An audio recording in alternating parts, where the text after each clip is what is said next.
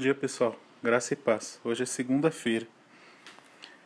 Nosso Deus, querido Pai, muito obrigado, Senhor, por mais um dia de vida que o Senhor nos concede, Senhor. Obrigado porque, apesar de todas as aflições, todas as preocupações, o Senhor nos concede saúde, o Senhor nos dá disposição. Lhe peço que o Senhor guarde e proteja todo o batalhão que está em prontidão hoje. Abençoe todos os seus familiares também, todos aqueles que estão em descanso, Senhor.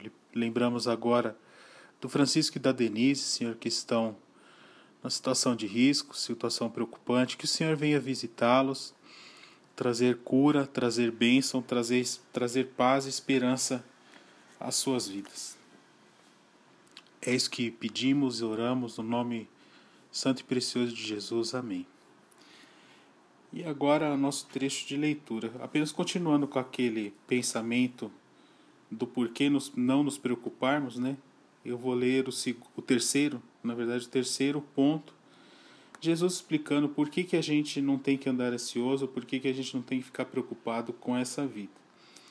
Só lembrando, ele parte do princípio, logo depois de orar o Pai Nosso com os discípulos, ele, ele fala um trecho, ou ele fala um ensinamento né, para os seus discípulos, dizendo o seguinte: porque onde está o tesouro, o seu tesouro, aí também estará seu coração. Ou seja, aonde você depositar aquilo que é importante na sua vida, ali também vai estar o seu coração. E logo depois ele ensina que a gente tem que se voltar sempre a Deus.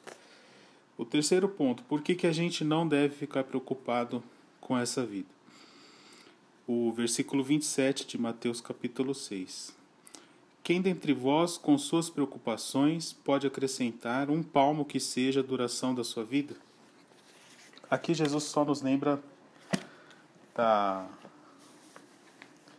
da nossa vida passageira, né? Como a nossa vida é, é frágil e como são momentos curtos até de nossa vida, que a gente tem que se firmar e se apegar em coisas duradouras na, no Filho de Deus, no Deus vivo. Que Deus nos abençoe, que Deus abençoe a todos e tenha um ótimo dia. Amém.